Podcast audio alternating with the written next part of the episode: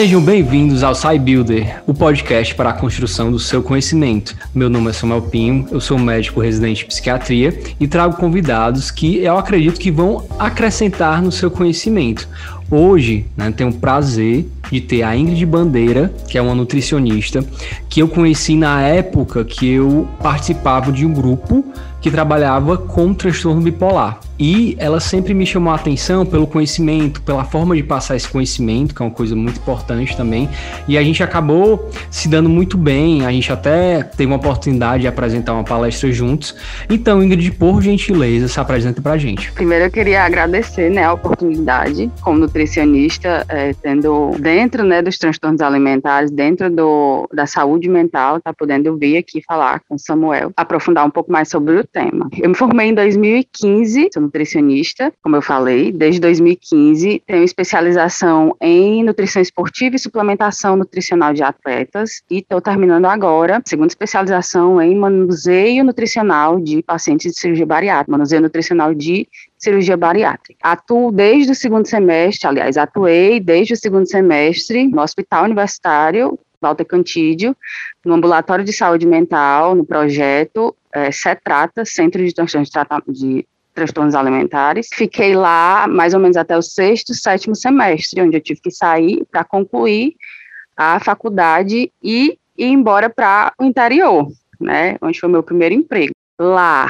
eu atuei como nutricionista em saúde coletiva no NASF 2015, 2016. Voltei para Fortaleza em 2017 para trabalhar num projeto do plano de um plano de saúde que é uma equipe multidisciplinar voltada inteiramente para o tratamento de pacientes de cirurgia bariátrica, né?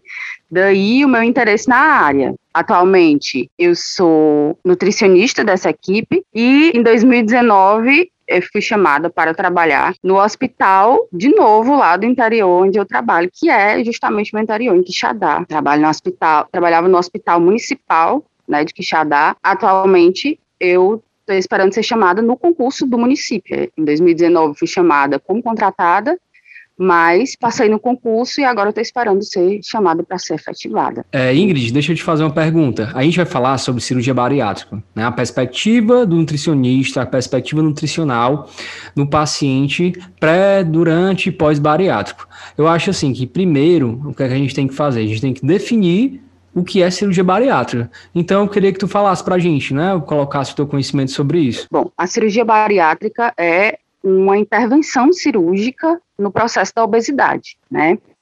A gente costuma dizer que a bariátrica, ela não é o último recurso do paciente. Na verdade, quando um médico, ele identifica que um paciente já tentou todos os métodos convencionais que ele deveria ter feito para tratamento de obesidade, a cirurgia bariátrica, ao invés de ser o último recurso, deveria ser um dos primeiros recursos, né? Porque é o tratamento que a gente tem maior durabilidade de resultados. Né? Então, a cirurgia bariátrica é uma, é uma metodologia cirúrgica. A gente tem dois tipos de cirurgias, né, que são as cirurgias absortivas e as cirurgias restritivas. Hoje, a gente tem dois métodos que são os mais utilizados, que é a sleeve e o bypass. São os dois métodos mais utilizados para o tratamento da obesidade dentro da cirurgia bariátrica. Qual o perfil do paciente que realiza a cirurgia? Como é que é o teu dia a dia em relação a isso? Bom, é, o perfil do paciente que é submetido à cirurgia bariátrica, né, a gente tem dois tipos, né? Um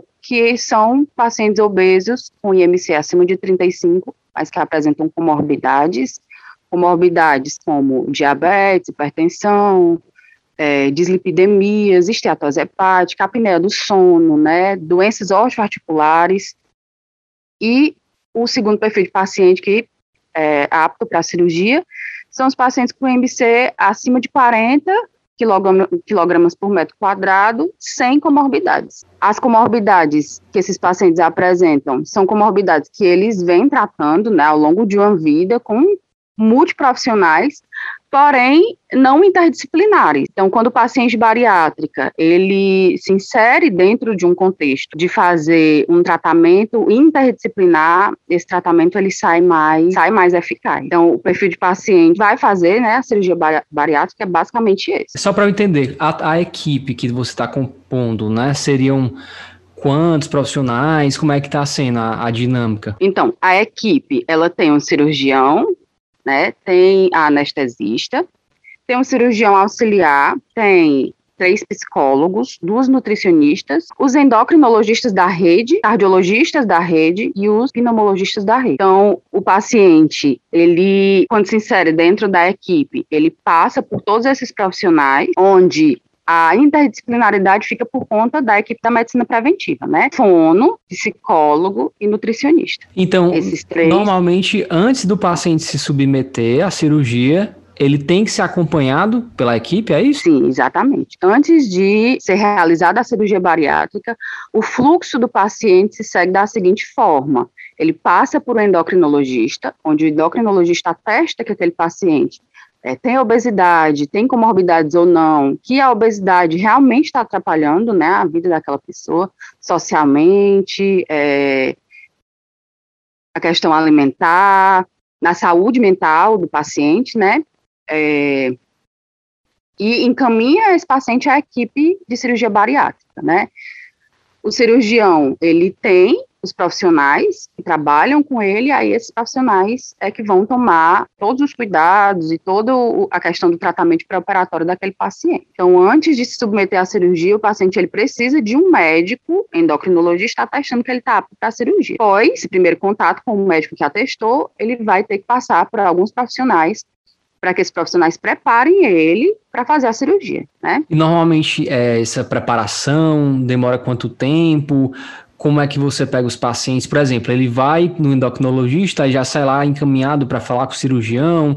É, demora muito para o paciente conseguir realizar a cirurgia. Qual é a tua perspectiva assim? O que é que você vê no dia a dia? Assim, não, não o tempo né, de realização da cirurgia bariátrica depende muito do próprio paciente, né?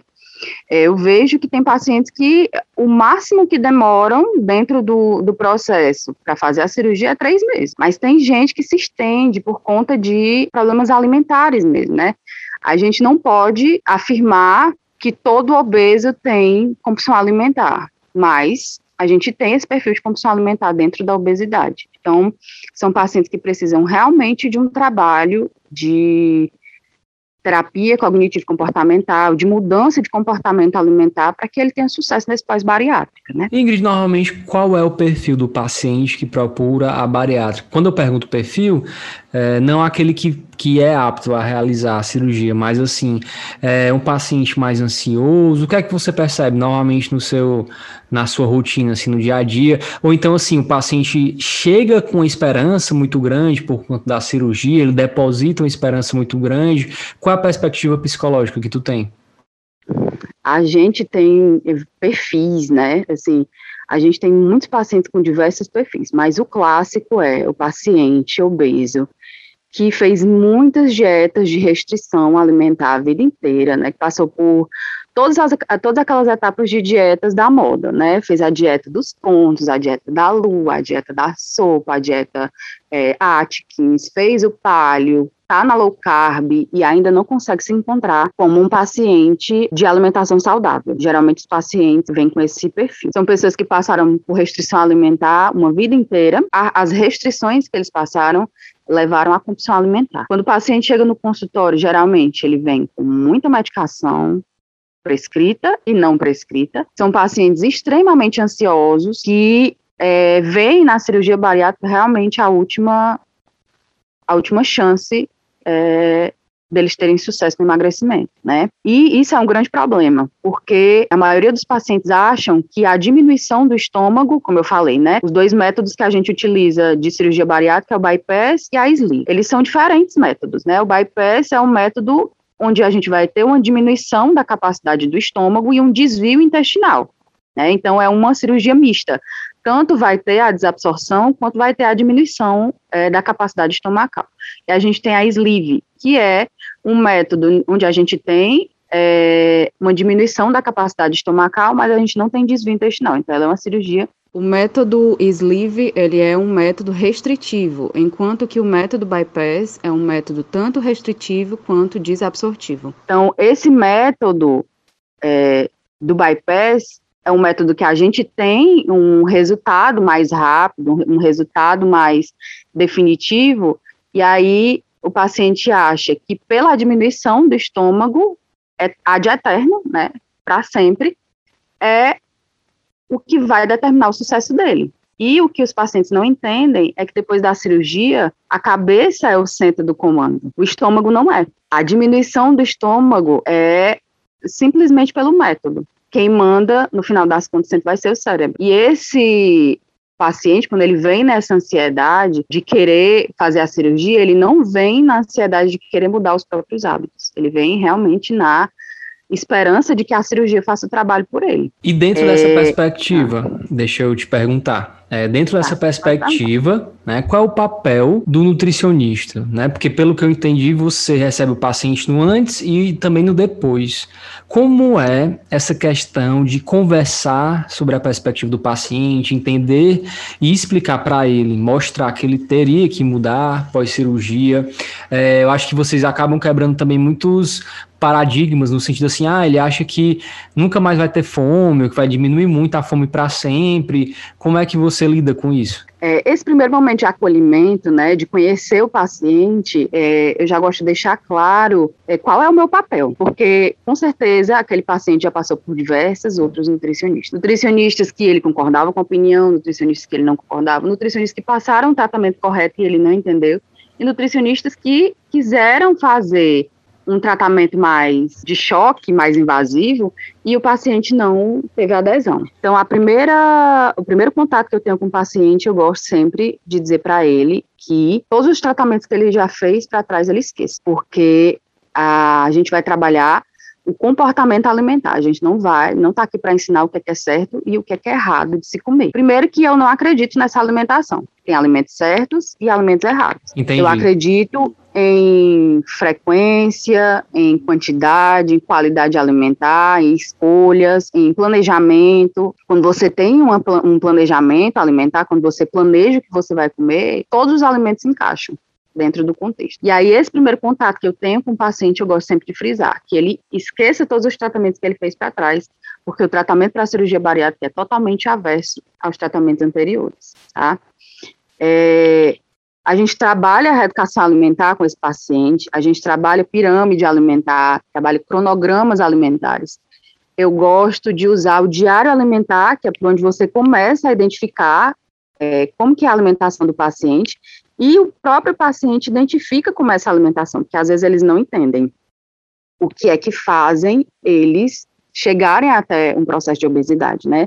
Muitos pacientes, Samuel, quando eles chegam no consultório, que a gente passa o diário alimentar na primeira consulta, que na outra consulta ele traz o diário, ele não sabia que a alimentação dele era daquela forma. Ele não identifica que a alimentação dele é tão crítica. E apesar da gente estar dentro de um quadro de obesidade, a maioria dos nossos pacientes eles são desnutridos.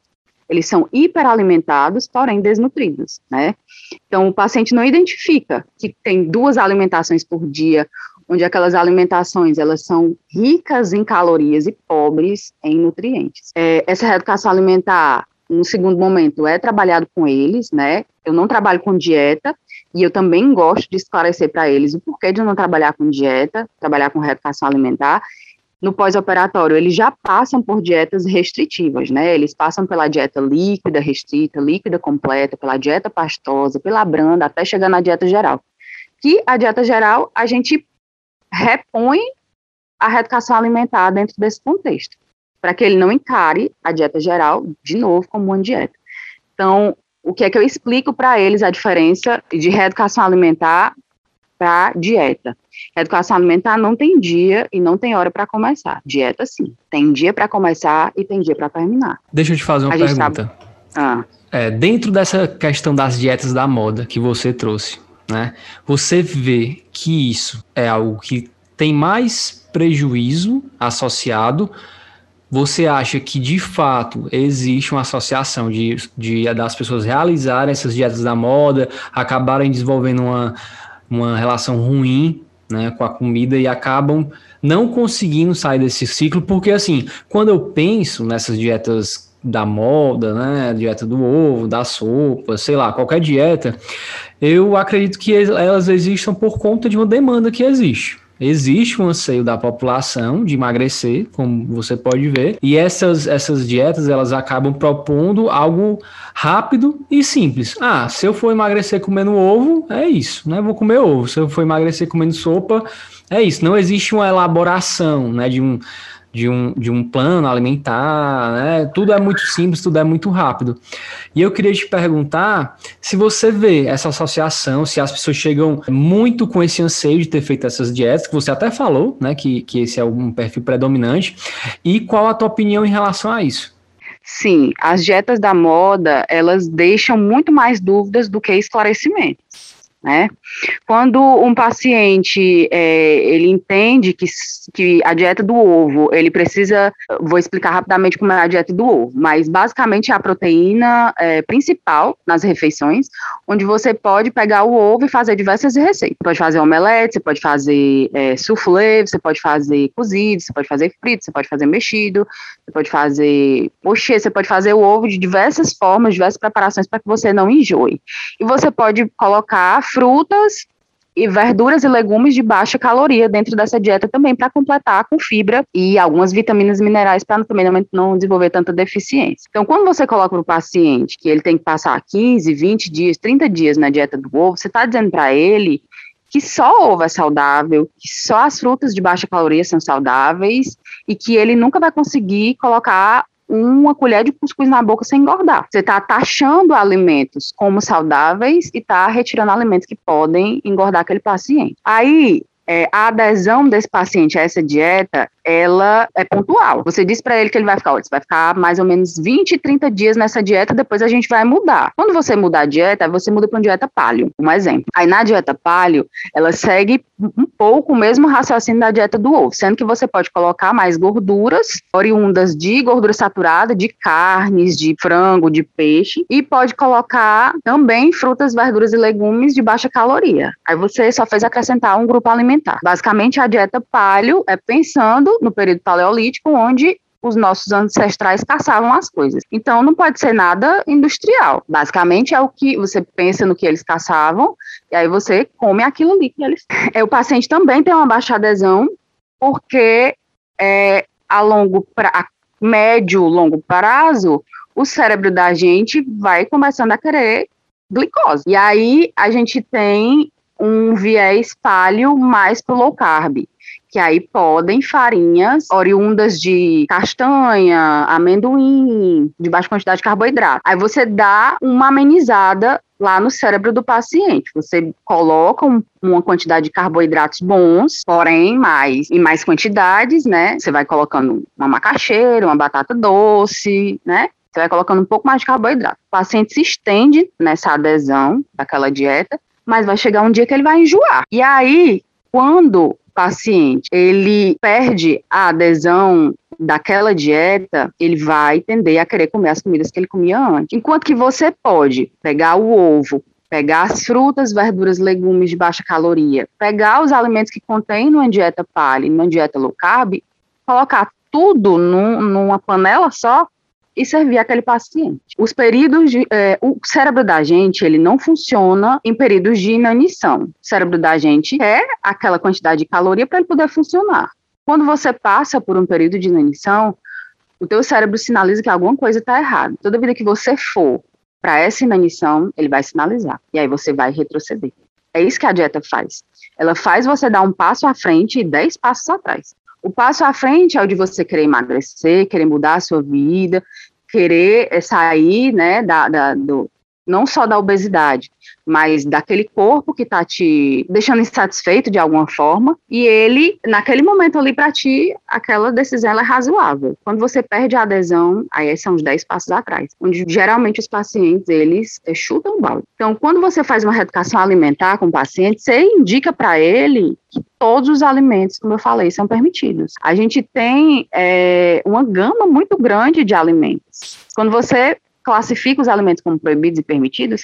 E outra coisa que o cérebro da gente sabiamente sabe fazer é ter mais aptidão pelos não permitidos. Quando você diz para um paciente que ele não pode comer chocolate, ele vai comer chocolate. Quando você diz a um paciente que ele não pode comer pizza, ele vai atrás de comer pizza. Então, a gente precisa entender que uma alimentação, tendo todos os elementos, o paciente ele não vai mais encarar aquela alimentação como uma coisa que ele não deve, mas ele vai lá e faz. A minha nutricionista não deixou eu comer hambúrguer, mas hoje eu tô aqui de frente ao McDonald's, eu vou lá e como. Enquanto que se ele passasse por uma reeducação alimentar, ele naturalmente iria comer o sanduíche que ele quisesse e no dia seguinte, ou na refeição seguinte, ele ia voltar para o planejamento alimentar dele sem culpa, é, sem ansiedade, sem é, medo de engordar, que é uma coisa recorrente também dentro do, dos processos de emagrecimento, é o emagrecimento e o medo de engordar. Pois vamos considerar que o paciente foi. Nem gosto de falar muito paciente, não, que a pessoa foi, ela foi na consulta do endócrino, ela seguiu os passos, falou com o cirurgião, falou com o fono, foi para o nutricionista, fez o plano e fez a cirurgia. Ela conseguiu fazer a cirurgia. Essa pessoa volta para ti né, Ingrid? Ela volta para o teu consultório após a cirurgia bariátrica. E o que é que ela precisa modificar depois que ela faz essa cirurgia? Na verdade, ela precisa modificar antes. Um paciente que ele vai para a cirurgia bariátrica sem ser previamente tratado no pré-operatório é um, é um, paciente que ele provavelmente não vai ter sucesso no tá? Todo esse tratamento, Samuel, ele começa no pré-operatório. O tratamento com a fono, deglutição, mastigação, tratamento com psicólogo, entender quais são os sentimentos dele relacionados à família, à comida, o que, que levou aquele paciente ao processo de obesidade com nutrição, esses mitos, esses tabus com relação à alimentação. Quando o paciente ele é previamente preparado no pré, é um paciente que no pós ele retorna com novidades, porque só quem, só quem passa pela cirurgia bariátrica sabe o que é realmente uma cirurgia bariátrica, mas ele é um, um paciente que ele vai mais preparado, é um paciente que ele encara as alimentações como alimentações que vão acabar e vão vão começar e vão terminar. É um paciente que ele tem mais paciência com o processo, né? É um paciente que ele é, tem mais paciência com a alimentação e com o próprio corpo dele, né? O paciente, quando ele retorna da cirurgia bariátrica, como eu falei, ele passa por dietas de transição. Essas dietas de transição, elas têm dia e tem hora para começar e para terminar. São dietas restritivas, são dietas atormentam muito os pacientes, porque é uma dieta totalmente líquida por 15 dias de líquidos claros. A outra dieta é uma dieta semi-pastosa, onde vai ter que passar um liquidificador. A outra é uma dieta de papinha, então, são dietas que são muito estressantes de serem feitas. Então, essa preparação do paciente bariátrico precisa ser no pré. É no pré, a gente não fala só de reeducação alimentar e alimentação saudável. A gente principalmente prepara esse paciente para o que vai vir no pós-operatório. Eu explico como é que vão ser as transições de dietas, eu explico a consistência, o volume, o horário de tomar, como é que é preparada cada dieta, para que esse paciente pós-operatório ele não é, tenha dúvidas do que vai acontecer com ele. Como eu falei, só quem sabe é o que acontece na cirurgia bariátrica é quem passa por ela. Mas eles precisam ser preparados no pré, para que quando ele chegue no pós, ele já esteja inserido dentro do contexto da cirurgia bariátrica não, apare não apareçam novas surpresas para ele. E se o paciente acabar não respeitando essas regras, né? O que é que pode acontecer com ele? A gente tem uma porcentagem muito alta de pacientes dessa forma, sabe? Exatamente pelo que eu disse, pela ansiedade de querer que a cirurgia faça por eles o papel que eles deveriam fazer. Eu costumo dizer para os pacientes, Samuel, que a gente tem no pré-bariátrica, um, um tripé para emagrecimento dele, que a maioria dos cirurgiões pedem para o paciente perder de 10, de 5 a 10% do peso deles, né? Para fazer a cirurgia, diminuir a esteatose hepática, para ser uma cirurgia sem intercorrências. O tripé do emagrecimento no pré-operatório, atividade física, alimentação e o sono. Né? E a gente tem um bônus que é a hidratação. Dormir bem ajuda no processo de emagrecimento e hidratação. São o tripé mais um bônus. No pós-bariátrica, a gente tem a ajuda da cirurgia, mas é a ajuda mesmo. A cirurgia ela só vai auxiliar no processo de emagrecimento. Aqueles quatro elementos do pré-bariátrico, eles continuam sendo os essenciais para completar esse processo de emagrecimento.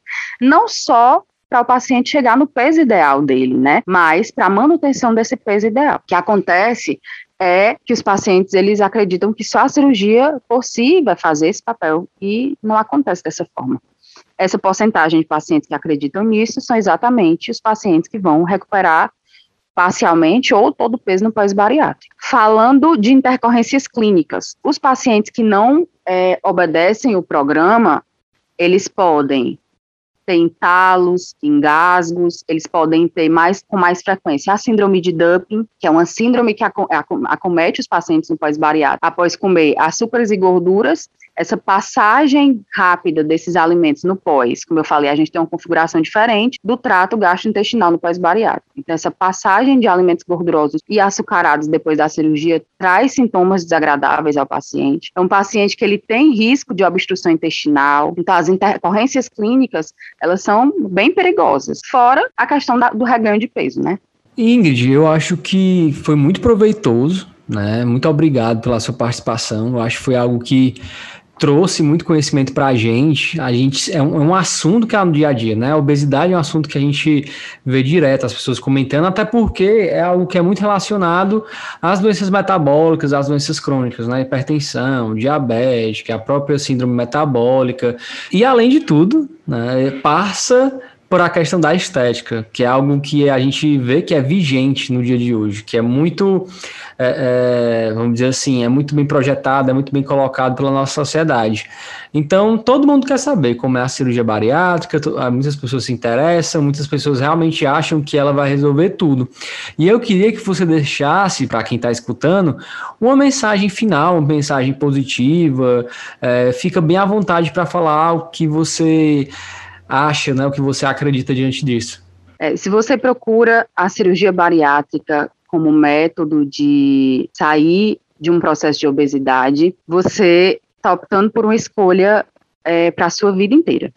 Então, é, se é uma escolha de uma vida, procure uma equipe que vai te acompanhar também durante essa trajetória. Ter uma reeducação alimentar, ter um acompanhamento nutricional, vai te garantir não ter deficiências nutricionais e vai te garantir um aporte nutricional, um aporte, um suporte para que você tenha uma alimentação mais adequada, mais saudável.